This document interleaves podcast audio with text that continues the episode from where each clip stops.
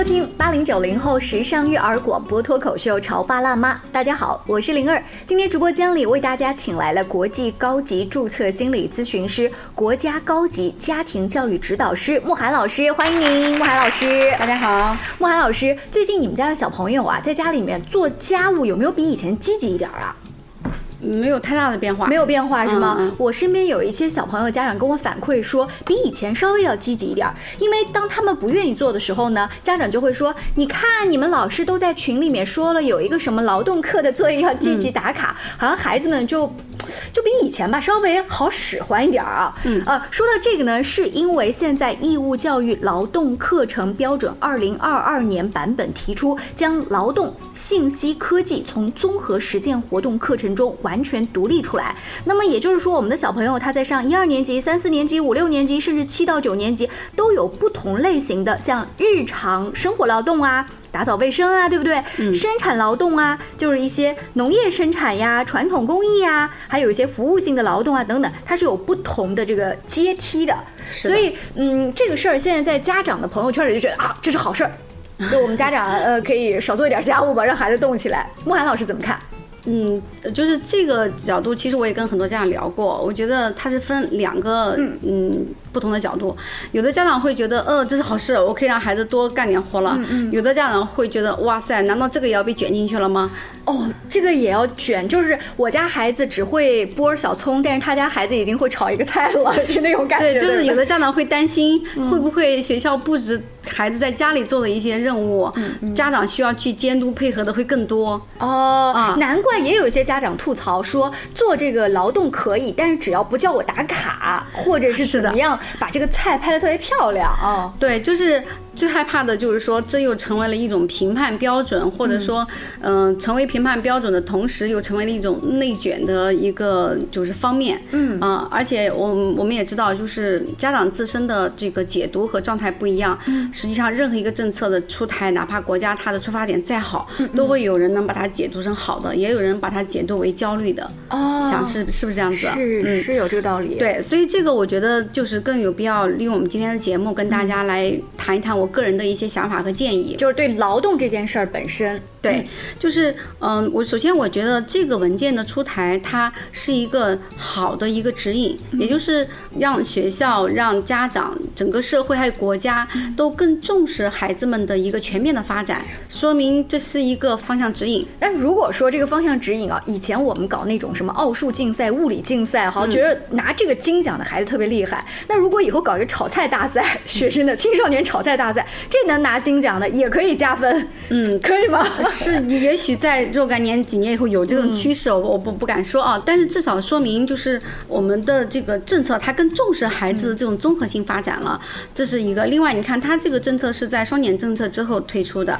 那也能看得出国家总体的趋向是去让孩子们更加综合的发展，而不是说只看那个分数，这是一个好的一个引导，对吧？但是好的引导呢，常常都需要一些过程之后才能够真正的落实到位啊、所以在一开始的时候，可能还是会有很多家长会开始担心了，比如说有时候会想啊，我们学校开展的这种劳动课好像比别的学校多，那他们小孩是不是学的知识就少？或者就是本来课业内的作业卷子做少了，啊，对，或者就讲，哎呀，那本来回来家作业就多了，现在还布置一些劳动的作业，哎呦，更麻烦了。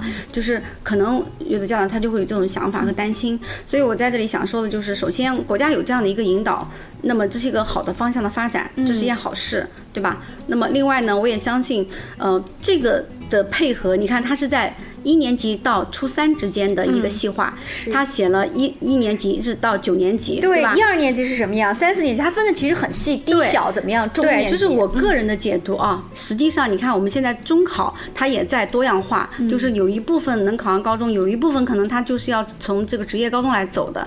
那我觉得其实他前面跟这个也是有一定的衔接的，因为他如果从小他的这个劳动啊，包括我们讲的这个就生产的、服务性的各种这样的活动参加的比较多，那么他才有可能在这些课程当中体验更多的角色，体验更多的职业。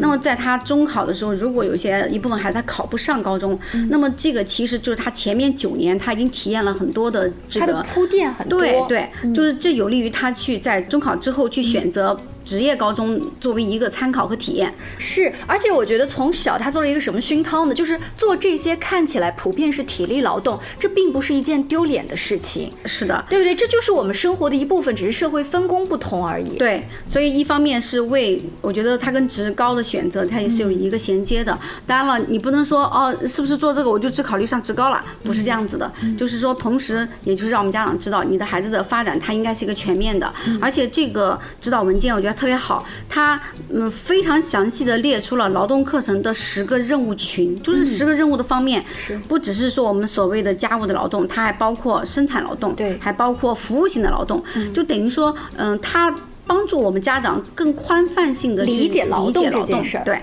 而且它更好的是第二个方面，就是什么，就是它把每个年级段，嗯。这十个方面应该要做到哪些？嗯嗯嗯，啊，他都写清楚了。这东西其实也像他们学语数外，我就要背多少个单词，你要中文识字多少，这是有详细规定的。就是它的规定还是非常详细的啊。那么在这里给家长要讲清楚一下，就不是说这个规定很详细，你就要让你孩子严格按照这个来走啊。说你做不到，那我也会觉得。这个怎么办？就卷了嘛，卷了，焦虑了嘛。对，因为所有的规定它都是基于一个较平均的水平来看的，就是大部分的孩子。但是孩子本身他的发展又是有他的特殊性，他和他的这个不均衡性，所以这是一个参考，但他就你不要作为一个必须的一个标准。是，就像我们身边有的大人也是，他从小没学烹饪，但是他就是烧菜比别人。你说中国菜里面盐适量，什么叫适量？有的人永远把握不好。是的，是这样子的，所以这是一个可以参考的东西。但是呢，它同时呃又不能够特别的教条，嗯，而且还要看，比如说你的孩子可能已经八岁了，对吧？或者是这个十岁了，哦，你一看这上面几条他都做不到，然后你开始生气，那这个时候你就要公平的去对待这个事情。那你没有前面没有训练，人家现在做不到，你有什么好生气的呢？呃，有一些家长啊，他在没有看相关的文件的时候，觉得做不到就做不到，他就是姐妹之间吐槽的时候吐槽一下。但是看了相关文件之后呢？他就会真的把这些呃家务的学习，真的趁周末教会孩子，嗯，也就这也是家长的一个意识的在改变。就是如果我们趁着周末或者平时的业余时课余时间去教孩子，这是个是很好的。但是呢，我们也要讲究程度，讲究量，讲究方法，不是说好，你看你现在这十项，比如说中间有细小的这个十五项你都不会做，嗯嗯，好，我们开始来学吧。那你肯定要有方法。对吧？啊，我们比如说一个阶段，我们学那么一两个，然后循序渐进的慢慢来。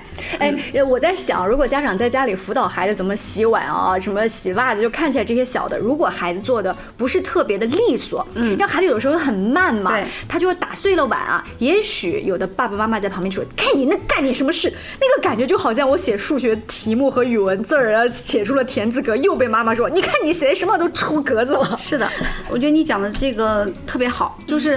如果我们在孩子做作业的过程当中，容易给到他一些负面的反馈，那么我们通常就能判断出来，在教他学家务的时候，一定也是负面反馈比较多，对吧？你比如说我的孩子学洗碗，嗯，我就记得很清楚，我就在体验啊。如果我没有学过教育，我都不懂这些，我想他这次洗完碗，估计洗一半，我就把他骂的狗血淋头。我是真的承认。为什么？我来我来想象一下，就是那个水是把自己肚子那儿的衣服弄弄湿了，而且水开的很大，多，都是。我在想洗一把勺子一定是反过来，然后勺子喷到自己的脸上，跟对面的墙然后那个洗洗涤剂都搞了好多，你知道吧？然后最后一个盆里面乱七八糟的，然后自己在那哭。呃，因为我记得他好像是四岁不到，我那时候教他洗碗的嘛。然后我当时就在想，如果我没有去呃很做好心理准备，也没有学过这些，以我以前的性格，那他估计都已经被我不知道骂成什么样子了，或者就可能就是又一顿打了啊。那因为学过，我就会不停的告诉他，就。是你第一次你能够做成这样子，已经很好，已经很好了啊。然后他自己也很挫败，就是感觉怎么洗的一塌糊涂，因为四岁，毕竟那时候还还有点小嘛，然后就很挫败。后来我就突然意识到。我那次给他的碗太多了哦啊！你自己还会自我检讨，因为我是做好心理准备了，我已经做好最坏的打算，要不然我不希望他在洗碗过程当中他体验到的是自卑啊。我我说了，我总是希望孩子在跟我们互动的过程当中，让孩子体验到他的自信。所以看起来是洗碗、扫地这样具体的技能的事情，你都是希望通过这个技能。传达的是自信，对而不是这个技能本身。对，因为技能是一次学会还是十次，我觉得没有那么重要。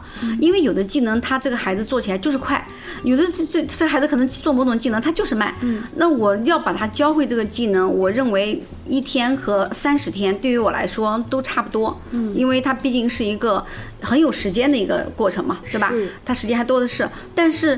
他的自信和自卑对我来说，那我肯定是一定要保证他的自信在前面的。我觉得在家里面，呃，带着小朋友一起做家务，还有一些很好玩的回忆，就好像是我记得小的时候陪着爸爸妈妈一起套被子，嗯然后最后要大家抖一抖那个过程，对对于是这变成我们家好像从我小时候到现在我带我的孩子，你说大人能抖不好吗？其实可以的，但我一定要趁我儿子在家的时候说，哎呀，我需要你的帮忙，我们一起抖一抖。他边抖边钻到那个被子里面，还嘻嘻哈哈，我觉得这是一个很好的亲子活动。是的，就是如果我们引导的好的话，我们对孩子真实的状态都是接纳的。那么其实就像你说的，你会有很多美好的回忆、啊，觉得很有哎干家务很有意思。所以在这里特别要提醒爸爸妈妈们，就是首先，嗯、国家它是做了一个这样好的引导。第二呢，有一个好的标准让我们作为参考。那么接下来呢，其实就是我们的执行。嗯啊，那么在执行的过程当中，我们一定要注意到我们的我们到底要干什么，就是教他学会这个家务本身虽虽然重要，但是用多长时间来学，这并不是一个固定的数字。嗯啊，那更重要的是，我学会家务的过程中，我还能体验到美好的亲子互动。嗯，而且我最后还能够只在整个过程和结果上，我能感受到我很自信。嗯，如果在教的过程当中没有那么快领悟，除了劈头盖脸的挑刺儿啊，说你这个做的啥玩意啊，还有一种情况是，呃，连带着孩子和老公一起骂。就是嗯，你看你做什么东西跟你爸一个样，然后爸爸也无辜中枪。还有呢，如果有的孩子就是大了一点啊，这个比较聪明，他怎么办？他故意做的不好，对做的不好之后，妈妈就会唠叨他，于是他就顺便不做了。对，所以就是一定要记住，呃，无论他是做作业也好，做家务也好，一定要让他有一个比较舒服的好的体验，他才有可能继续下去。嗯，否则这个比做作业还难以进行下去。为什么？因为做作业他不做，他还介于老师的这个压力压力，他觉得还得做，而且大家都在做，对吧？他认为作业好像是天经地义的，让但你现在跟他说，呃，家务也是必须的，嗯，那么他这个压力是没有这么大的，他就跟你躺平了，你也没有什么办法。好，我们稍微休息广告之后呢，请慕寒老师接着来聊一聊他心目当中啊怎么培养小朋友做家务这样一个习惯。你在收听的是《乔爸拉妈》，小欧零二，叫你变成更好的爸爸妈妈。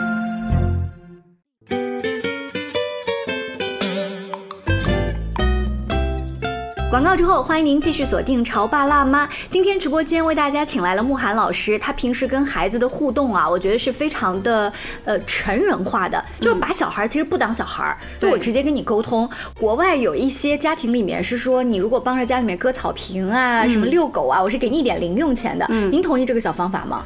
我觉得可以在一定的时间内使用，就是一般来说，我认为在孩子你感觉到他对钱很在乎的那个过程当中啊，你可以给他一些这样的方式作为一个刺激，嗯，哦，他会觉得呃挺挺好的，我又能挣到钱，对吧？但是你会发现，通常做到一定程度，很多孩子他就是不愿意做了。啊，就你给钱我也不做，或者给这个钱不做。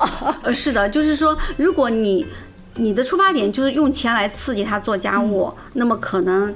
呃我是不是很赞成的啊、如果你说，哎，因为孩子他现在对钱开始敏感了，我又可以让他自己去算账，自己知道辛苦赚钱不容易，我是让他做一个体验啊啊，我不是为了一定要用这个来刺激和引导他，只是让他去体验。那么我们可以跟孩子做一个约定，哎，你可以尝试一段时间，然后一段时间以后，我们再来看一看这种方法是不是最有利于你自己的一个成长发展。嗯啊，就是跟孩子直接讲明，而不是说你觉得你在悄悄的引导他，好像你你好秘密，他不知道，他都被你引导了。孩子门儿清的。对孩子，他其实后面他会反抗你的，因为我跟我儿子就做过这样的尝试嘛。后来他就跟我说。妈妈，我我觉得我也不要钱了，我也不做家务，不干了不干了太烦了。他讲啊，好，我他而且我现在就还都有点生你的气，你为什么非要让我通过做家务才能赚到钱？难道我就不能得到一点零花钱吗？所以后来我就跟他说，我说是啊，当时你是想用做家务来赚钱，妈妈让你体验的，你现在感觉到了吧？啊，他体验了快一年的时间。哦他当时做什么家务？他当时扫地，嗯、擦桌子，呃，然后那个呃，如果碗不多的时候，他可以洗碗，因为有时候一大家子人那个碗，他那时候才四五岁也洗不好，嗯、然后基本上是这些事情。嗯那会不会有一些声音说，慕寒老师他作为家里的一份子，难道他做这些家务不是应该的吗？怎么能用钱去，哪怕去引导他？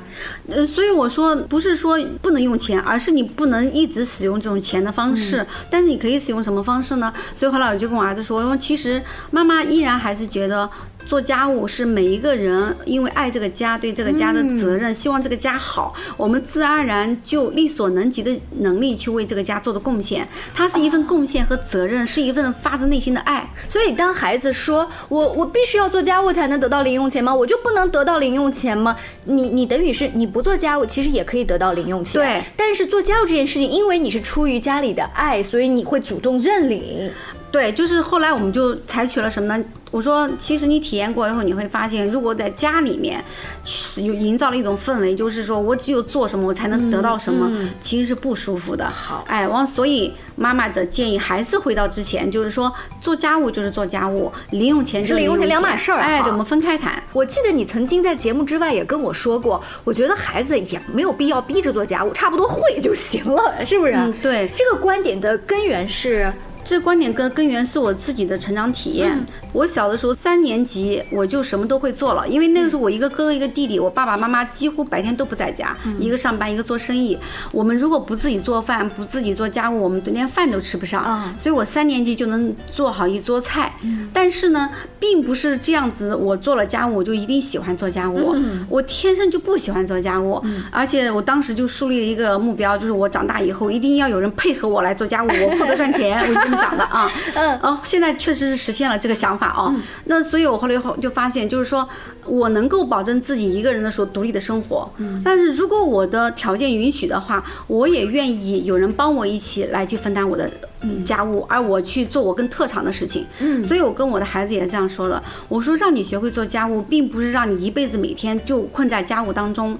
其实我负责的说，我们现在很多成年人自己是基本上不怎么做家务的。嗯，要啃啃老呀，或者是请阿姨呀，对对，或者说是就比如说有啃老，有的是比如说经济条件比较好的，很多都是请阿姨或者是请一些什么这样子的。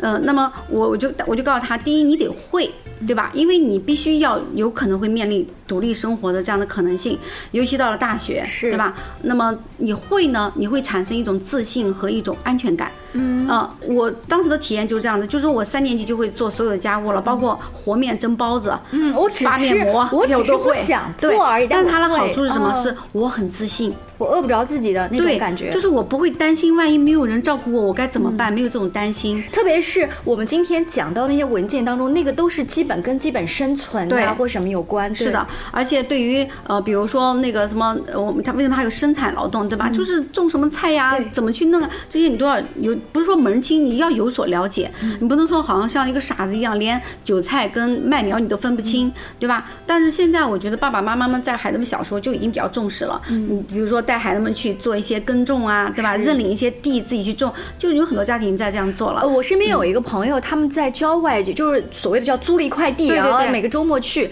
这个妈妈一开始作为城市人，他很骄傲，他忽然带着孩子去那儿的时候，发现自己其实什么都不会。嗯然后他就很佩服那些农民伯伯们。那一刻，他才觉得我在办公室里做的工作，并不比他们的高尚到哪。对他们觉得，哎，这个就是这样子啊，这个就是很简单，就是牙里很游刃有余的感。觉对他忽然觉得自己其实的工作也很卑微。是的，所以我觉得就是呃，我们首先带孩子，比如说家务方面，我觉得我个人的认为就是说，我们慢慢的教孩子一点一点的学会所有他应该要学会的家务，随着年龄的增长等等。但是呢，我们不把他跟钱裹挟在一起，我们只是告诉他，第一，这是对家的一份责任和爱；第二呢，这是你自己独立生存必须具备的基本能力。但是并不等于说你学会了，你就每天必须得做这些事儿啊。你学会以后呢，你可以按照你自己力所能及的和愿意的，你可以去给家里做一份贡献。那么这由你自己来选，所以你可以固定的做一些家务，你也可以说我一段时间变换一下，因为有的孩子他喜欢固定，有的孩子喜欢变换。哎，啊。对、我听说有一些心理学的老师会给一些就是容易焦虑的妈妈们或者推荐说，反正你在家要做家务，你就在做家务的时候专注在当下，拿桌子那个当下，拖地那个当下，这是也是有有一些帮助的。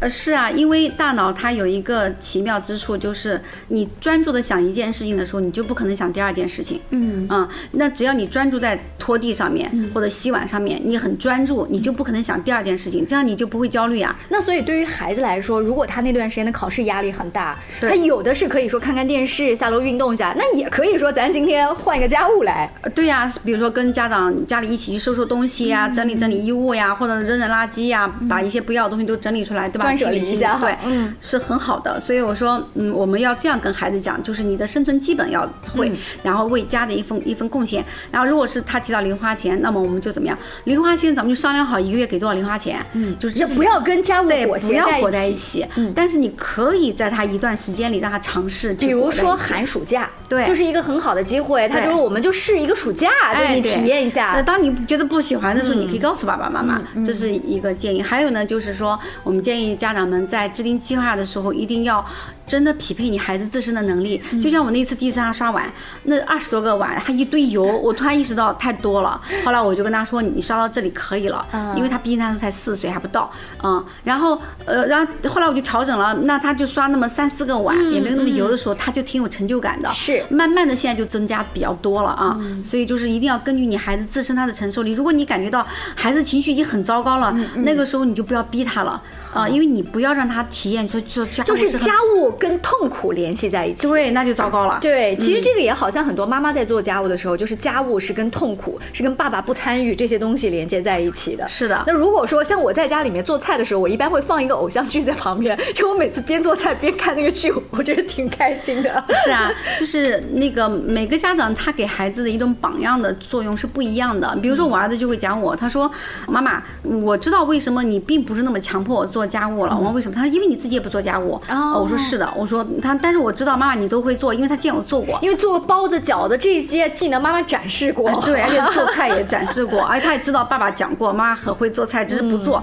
但是，呃，这样的话呢，孩子也不会有这么大的压力，你也不会觉得好像我必须一定要怎么样，就是说不要因为一个文件的出台，你又觉得啊必须怎么样，啊每个事情都必须，那孩子和家长就太辛苦了，对吧不吧？能卷，不能卷，对吧？然后后在过程中让他们感受到每件事都是快乐的，是自信的。如果不舒服、不快乐，那么爸爸妈妈也愿意去探究原因，而不是指责他。你看啊，人家像你这么大，都已经会干什么？你现在这都干不好，你还在那怪？你怪谁呀？千万不要跟孩哎，子好熟悉的台词啊！各位在听节目的家长啊，一定把这些台词从你们的谈话当中删掉删掉。非常感谢慕寒老师做客我们的直播间，更多亲子育儿、两性沟通的话题，请持续关注潮爸辣妈。下期见，拜拜。拜拜。